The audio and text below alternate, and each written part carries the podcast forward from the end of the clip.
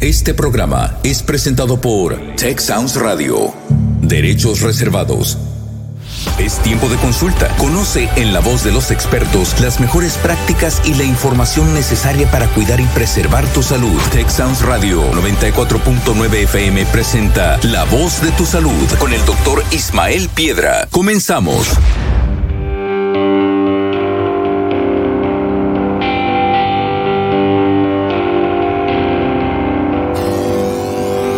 ¿Qué tal? ¿Cómo están amigas y amigos que nos sintonizan todos los viernes en punto de las 2 de la tarde a través del 94.9 FM Tech Sound? Mi nombre es Ismael Piedra y te doy una cordial bienvenida a La Voz de tu Salud. Les quiero decir que en esta ocasión estamos volviendo a la presencialidad con los micrófonos de la estación, pero en una transmisión especial desde el lobby del Hospital Zambrano El León.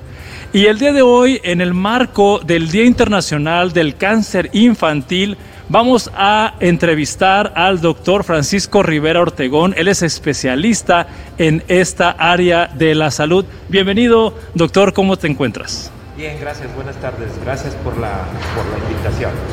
Bueno, pues vamos a hablar de toda esta iniciativa que se tiene a nivel internacional para hacer conciencia de la prevención y detección del cáncer infantil.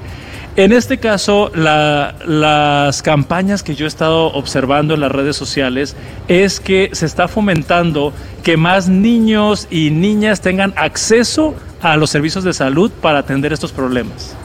Sí, es correcto. Lo, lo ideal es que ningún niño con un problema de este tipo, de algún tipo de cáncer pediátrico infantil, se quede sin acceso a los servicios eh, elementales para poder tener la mejor oportunidad de curación. ¿sí? Y eso es importante decir que si tenemos acceso a, los a las condiciones ideales de tratamiento, el 80% de estos niños se pueden curar. Entonces esa es la importancia de por qué tener todas las condiciones ideales y óptimas de tratamiento. Esto quiere decir que eh, me imagino que hay unos países o sistemas de salud que tienen más cerquita los servicios de salud para estos niños que otros? ¿Cómo estamos en México? Bueno, la verdad es que en México afortunadamente el nivel de, el nivel em, de atención médica en forma primaria es bastante buena. Eh, aquí los centros de, eh, centros de atención primaria tienen eh, un mecanismo de referencia y contrarreferencia para poder llevar a estos niños que requieren atención por una enfermedad de este tipo en centros de tercer nivel donde existen, donde estamos los especialistas y los centros especializados en la atención de estos niños, pero particularmente eh, eh, en en los últimos años donde hemos adolecido y hemos estado teniendo problemas es en cuanto al acceso a los medicamentos. Ese es el, ha sido el, reto, en los últimos años. Sí, porque recientemente también a través de las noticias veo que el gobierno de Nuevo León está también fomentando más acceso a, los tratamientos, pero creo que este es un un problema complejo que pues se tiene que ir articulando poco a poco, pero para ubicarnos en la información que tenemos que conocer los papás y las mamás sobre el cáncer infantil, ¿qué señales son las que nos pueden alertar de que un niño o una niña está manifestando que hay por ahí un cáncer escondidito? Sí. Eh, Desafortunadamente el cáncer en pediatría en niños no tiene síntomas específicos o, síntomas que sean igual, que siempre que haya esta manifestación es igual a que tiene un problema de cáncer. Eh, el reto es que estas enfermedades pueden imitar cualquier enfermedad, desde una infección, un problema de otro tipo, y creo que aquí el secreto es la combinación entre estar atentos como padres de familia y apoyados con su médico pediatra. Y como papás tenemos que participar en estar atentos en la, en la condición de nuestros hijos, pero siempre apoyados con nuestro médico de confianza, que en este caso debe ser pediatra. Y una de las recomendaciones actuales para detectar más oportunamente estas enfermedades es llevar a cabo la, la consulta de control de niño sano siempre esté sano el niño o esté enfermo, hay que estarlo llevando mensualmente a su control de niño sano. Y dentro de las manifestaciones más comunes en el cáncer pediátrico puede ser una manifestación tan común como fiebre, la fiebre. Sin embargo, no todo niño que tiene fiebre es igual, a es igual a cáncer. Si la fiebre tiene ciertas características de que dura más de dos semanas, a pesar de que ha estado recibiendo el tratamiento guiado por su pediatra con medicamentos contra la temperatura, este, apoyado con medicamentos antibióticos que lleva dos, tres tipos de antibióticos y no responde y persiste dos, después de dos semanas, cuidado porque puede ser hasta un problema de un tumor o de un cáncer. Otro tipo de síntomas son niños que se notan con cambios en su patrón habitual de comportamiento. Niños que de ser niños muy activos empiezan a, verse débiles, eh, durmiendo, más, durmiendo más eh, mostrándose cansados, mostrándose pálidos, con algunos moretones, con algunas señales de sangrados en sitios que no son comunes, que no aparezcan moretones sin que haya tenido golpes y eso es una señal que también nos debe alertar para acudir en forma inmediata con su médico pediatra para que revise a su hijo y nos demos cuenta si hay realmente un problema de salud.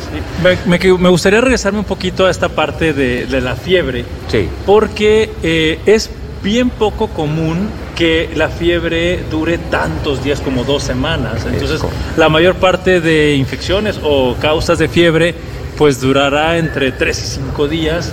Entonces, la mayor parte de niños pues se alivia, ¿verdad? En la primera semana de enfermedad. Correcto.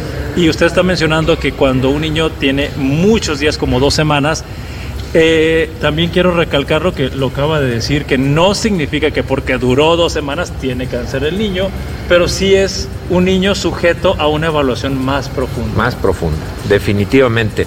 Sí, eh, tenemos que dejar muy claro ese concepto. La causa más frecuente de fiebre en casi la mayoría de los niños es infección.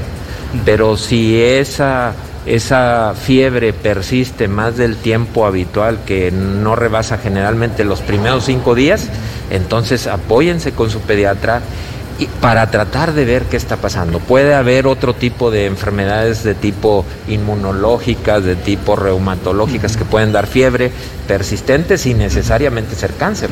Pero lo más importante es que tengamos que abrir eh, es, eh, la posibilidad de descartarlo con el apoyo de nuestro médico de confianza. Así es. Pues estamos hablando del cáncer infantil, estás en la voz de tu salud, estamos platicando con el doctor Francisco Rivera Ortegón especialista en estos tipos de cáncer. Y bueno, ya hablamos de la fiebre persistente que dura mucho, hablamos de la palidez, de los moretones inexplicables, como señales que nos indican que hay que hacer una evaluación más profunda. ¿Habría otras señales de, cáncer en los niños? Sí, otras señales son, por ejemplo, dolores de cabeza, dolores de cabeza que sean persistentes, que sean de, intensidad ah, progresiva, que vaya aumentando conforme van pasando los días, que sean dolores de cabeza que se presenten predominantemente más en las mañanas, que esos dolores de cabeza provoquen que el niño despierte durante la noche quejándose del dolor.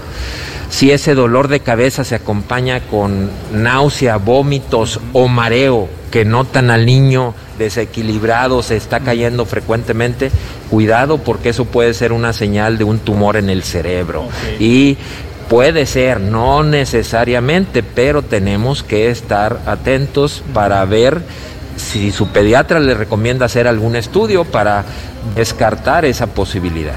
¿Sí? Bien, entonces, aclarando que el dolor de cabeza tiene que ser progresivamente eh, empeorando en, nivel de intensidad y de frecuencia asociado a esto de vómitos, mareos y desequilibrios. Es, es correcto, es correcto. Generalmente ese dolor de cabeza provoca un, un, trastorno que al niño se le ve desencajado, se le ve con una, una expresión que no es la habitual, no pierde el deseo de jugar, le molesta un poco mm, el ruido, le molesta la luz, que son cosas que tiene uno que conjuntar y decir, oye, esto sí es preocupante, vamos a llevarlo a, revisar. Bien, pues son señales eh, de alguna manera que fáciles de reconocer cuando se está saliendo el síntoma de la presentación habitual y ya está afectándose la salud y el día del niño, porque ya mencionó que este dolor interfiere con su hora de juego, el niño no tiene ganas de jugar porque le duele la cabeza, interfiere con dormir, inclusive por los vómitos puede interferir con el alimento. Es correcto. Bueno, tenemos más síntomas que nos pueden orientar a que el niño o niña pueda tener un cáncer.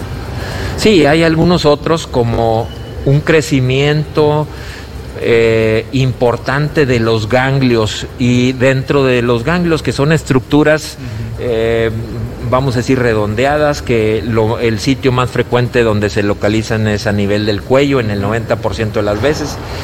La causa más frecuente de crecimientos de ganglios son nuevamente infecciones, pero si esos ganglios son eh, ganglios de tamaño grande, generalmente más de 2 centímetros, tienden a juntarse, a formar como racimitos de uva, decimos nosotros conglomerados o racimos no duelen cuando los toca uno y tienen más de dos centímetros, es motivo para llevarlo a valoración médica y tomar la decisión si requiere, porque puede ser el origen de linfomas, que los linfomas es un cáncer que se origina precisamente en los ganglios linfáticos. Otros, otros síntomas de cáncer en, en niños, en adolescentes, puede ser el aumento progresivo del abdomen, que está teniendo un embaramiento de su pancita, está teniendo un crecimiento progresivo con datos de vómitos, de estreñimiento repetitivo que puede estar siendo condicionado por alguna bolita que está en, el, en, el, en la pancita. Otra manifestación puede ser dolor, dolor predominantemente en huesos. Si ese dolor es un dolor eh, que inicialmente se presenta en las extremidades, en las rodillas más frecuentemente y se presenta más frecuentemente en adolescentes. Y es un dolor que también es un dolor que mortifica y despierta durante la noche al joven, al niño, es un dolor ya de trascendencia. Eh, lo normal es que ese dolor al principio cede con medicamentos y posteriormente ni con medicamentos cede, entonces es otra manifestación que puede representar la presencia de un tumor a nivel de los huesos de las extremidades. Entonces, son motivos de alarma. Yo he visto que muchas mamás eh, pueden llegar a preocuparse porque los niños se quejan de dolor en las piernitas. Sí. Pero al, interrogar a estas mamás, eh, el niño corre y juega y se mueve normalmente. Eh, el, dolor de, asociado a cáncer, ¿el niño puede caminar y correr normalmente? No, se pierde esa capacidad.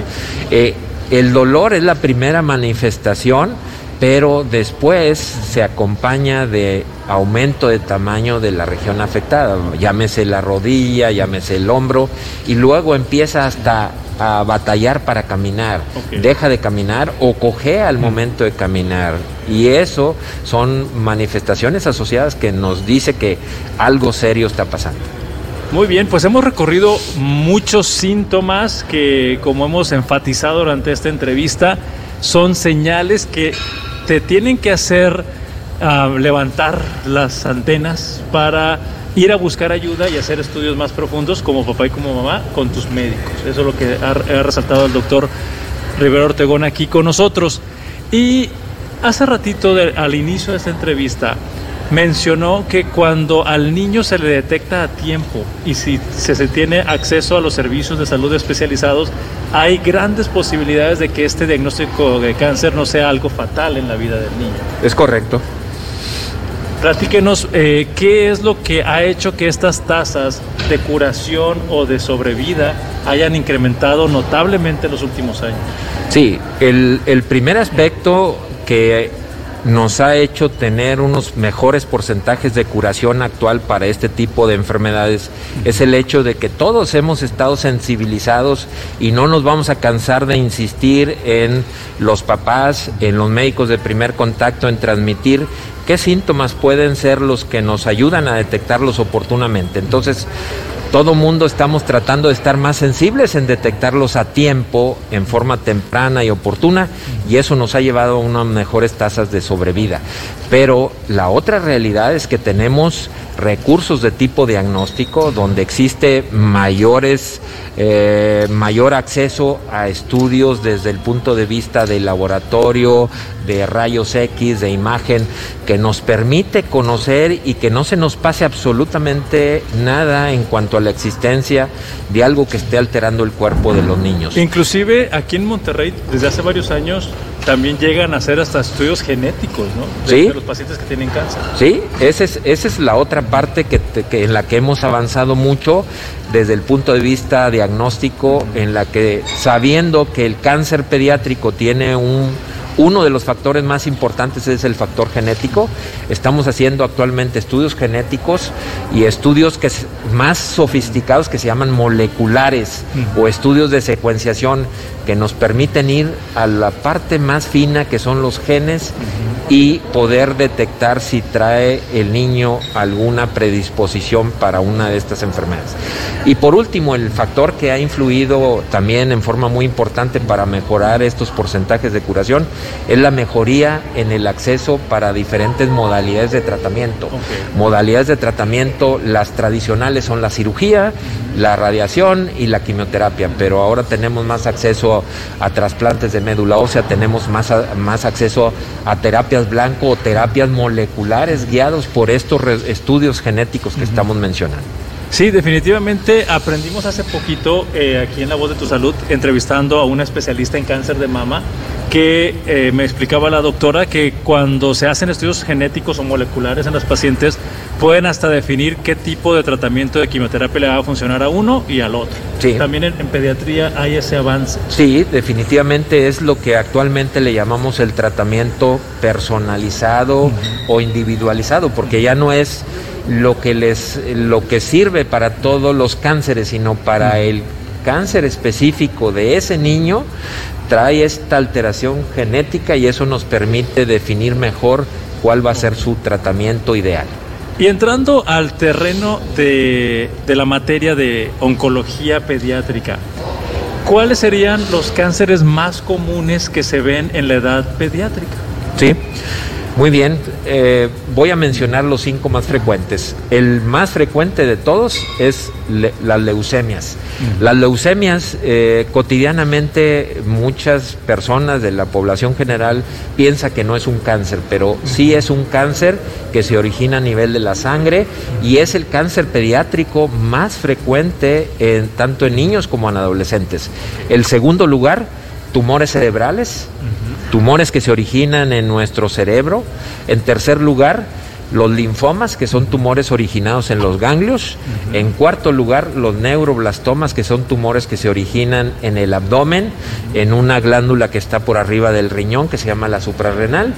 Y en quinto lugar, retinoblastomas, que son tumores de los ojos, de la retina.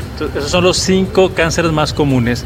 Y me gustaría este, tratar de abarcar la adolescencia, eh, porque también los adolescentes están cambiando su cuerpo, están creciendo aceleradamente. ¿Hubiera algún tipo de cáncer que ya como el grupo de edad de adolescentes fueran los más comunes? Sí, en adolescentes particularmente y adultos jóvenes cambia un poquito la frecuencia de presentación de los tumores más frecuentes. En ellos, linfomas, que son los tumores que se originan de los ganglios, eh, es el número uno. En, el número dos, tumores de huesos, que se llaman osteosarcoma, sarcoma de Ewing, pero son tumores que se originan en huesos. En tercer lugar, tumores del el cerebro, tumores del cerebro. Y en cuarto lugar, tumores germinales de testículo o de ovarios, en el caso de varones o jovencitas. Bien, entonces eh, pudimos ver que los tumores o los cánceres más comunes en edad pediátrica solamente en la adolescencia cambian de, de orden, de, orden nada más que si se agregan en, en, la adolescencia los tumores germinales que mencionó de testículo o de ovario. Es correcto. Y bien, ahorita mencionó que debido a que ahora hay más repertorio de tratamientos, eh, creo que el, diagnóstico de cáncer en un niño es un diagnóstico muy devastador para la familia. Y creo que así como en otras disciplinas hemos aprendido que el tratamiento se hace de forma multidisciplinaria, ¿quiénes forman parte de su equipo? Usted como oncólogo tiene que tener un equipo que pueda soportar a la familia y al niño. ¿Quiénes serían los integrantes del equipo de oncología? Sí, aquí vale la pena eh, remarcar que consideramos este tipo de enfermedades como enfermedades catastróficas y enfermedades que eh, prácticamente no afecta solamente al niño, sino en este caso tenemos que atender al niño y a su familia. Y el tratamiento que hoy día está recomendado es un tratamiento integral, un tratamiento holístico, donde no solamente tratemos la parte médica, sino también la parte espiritual, la parte emocional, la parte social. Y es por eso que hoy día el manejo, el tratamiento de los niños y adolescentes con cáncer debe ser por un equipo. Y ese equipo debe estar constituido por cirujanos, pediatras, cirujanos oncólogos, que son los que operan, doctores especialistas en radioterapia, radioterapeutas de niños, debe estar formado por psicología o psico-oncología que atienden la parte de salud social, nutriólogos para ver la parte de alimentación y nosotros como oncólogos médicos que somos los especialistas en quimioterapia, pero al mismo tiempo los especialistas en ir dictando qué niño requiere cirugía, qué niño requiere radiación, pero es un equipo. Y dentro de ese equipo también está el equipo del área de diagnóstico, rayos X, patología, eh, y desde el punto de vista de medicina nuclear, genética, que es una parte muy importante, como ya decíamos. Sí, yo lo veo así como que el, oncólogo pediatra es el director de la orquesta y usted va eh, marcando la pauta de cómo van eh, participando los demás integrantes del equipo. considerando nuevamente el contexto de Monterrey, comparándolo con otros centros de atención de cáncer, ¿cómo andamos aquí en Monterrey de, a nivel de calidad con los otros servicios de otros países? Sí, la verdad es que eh, primero quisiera hacer un, análisis interno a nivel nacional. Como Estado, creo que somos de los estados con los mejores porcentajes de curabilidad del cáncer pediátrico por el buen nivel médico y el buen nivel de medicina que se tiene en la ciudad y en el estado. Ahora con el acceso al seguro universal eh, patrocinado a través del gobierno del estado va a apoyar mucho a las familias que están desprovistos de seguridad social, que no pueden atenderse a nivel privado, de tal modo que eh, tenemos un buen nivel médico. Y luego hacia el exterior comparándonos con eh, nuestro vecino Estados Unidos, la verdad es que tenemos un nivel de medicina que prácticamente eh, podemos decir que tenemos el 95-98% de las cosas que se pueden hacer allá. Son muy pocas cosas las que actualmente no tenemos, de tal modo que no es necesario, obligatorio que se tengan que ir a atender a otro país en particular. Porque me imagino que hace algunas décadas atrás pues sí había notables diferencias y muchas personas trataban de migrar para recibir otra atención. Sí, definitivamente, hace, hace unas décadas era mucho más esta, esta brecha de separación para el acceso a lo óptimo. Y en los últimos minutos que nos quedan, doctor, porque ya estamos a punto de dirigirnos al final de la entrevista, me gustaría que me explicara, porque el año pasado que hablamos de este tema, no tuvimos tanto tiempo para hablar de la campana que tocan los pacientes al ser dados de alta. Platíquenos un poquito de esto. Sí, esa campana es una forma metafórica y metafórica de de representar el triunfo, de representar la libertad. Ya terminé, eh, me estoy liberando de mi enfermedad. Es una forma de manifestar el júbilo, la alegría que nos genera tanto al equipo de salud como a la familia y evidentemente al niño, al enfermo, desde el punto de vista de decir, ya terminamos, lo logramos y sí fue posible, estoy curado. Esa es la, la representación que tiene eh, la campana, un son de libertad, de alegría, de que lo pude realizar, un eh, compromiso logrado.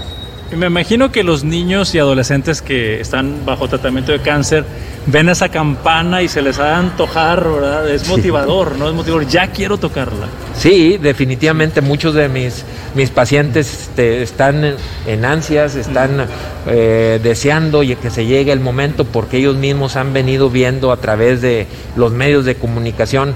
Quiero ser como Pedrito que ya tocó la campana y que ya terminó su tratamiento y eso también nos sirve como estímulo para decirles, tú el día de mañana vas a estar tocando esa campana también, igual que Pedrito. Y como lo dijo al principio, más del 80% de los pacientes cuando se atienden oportunamente y, con el servicio completo de, equipos de profesionales pueden llegar a tocar esa campana. Es correcto.